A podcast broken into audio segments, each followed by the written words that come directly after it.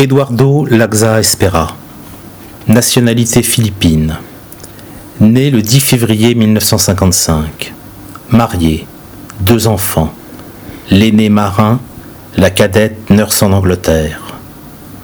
Un temps ouvrier du bâtiment, entre dans la marine marchande, voici 36 ans. D'abord simple matelot, il devint radio puis homme de messe. Constamment sur le pont, occupé au ménage des cabines d'officiers comme à servir chaque jour leurs trois repas quotidiens et collations, il ne met jamais pied à terre, quelle que soit la durée des escales. À bord depuis dix mois, il retrouve dans quarante jours son épouse à avec, pour horizon, à 60 ans, Eduardo jette l'éponge, profiter de la vie, ses amis, sa famille, boire, s'amuser et dormir, dormir de vraies nuits.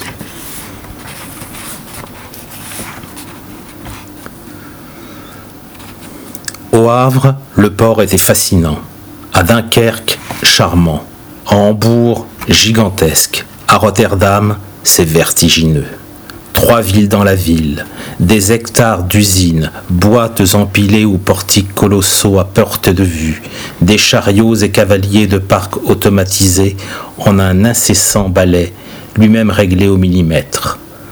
Pour le muscat, cinq portiqueurs ont travaillé de concert, chargeant ou déchargeant des containers de 30 tonnes toutes les 2-3 minutes, soit environ 120 containers de l'heure en moyenne.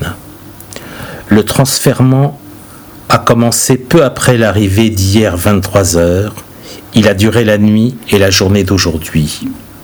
Au bout du compte, en 26 heures d'escale, quelques 2880 containers ont été transbordés. C'est dire le quart de la cargaison virtuelle du navire. 11 400 boîtes calées ou empontées.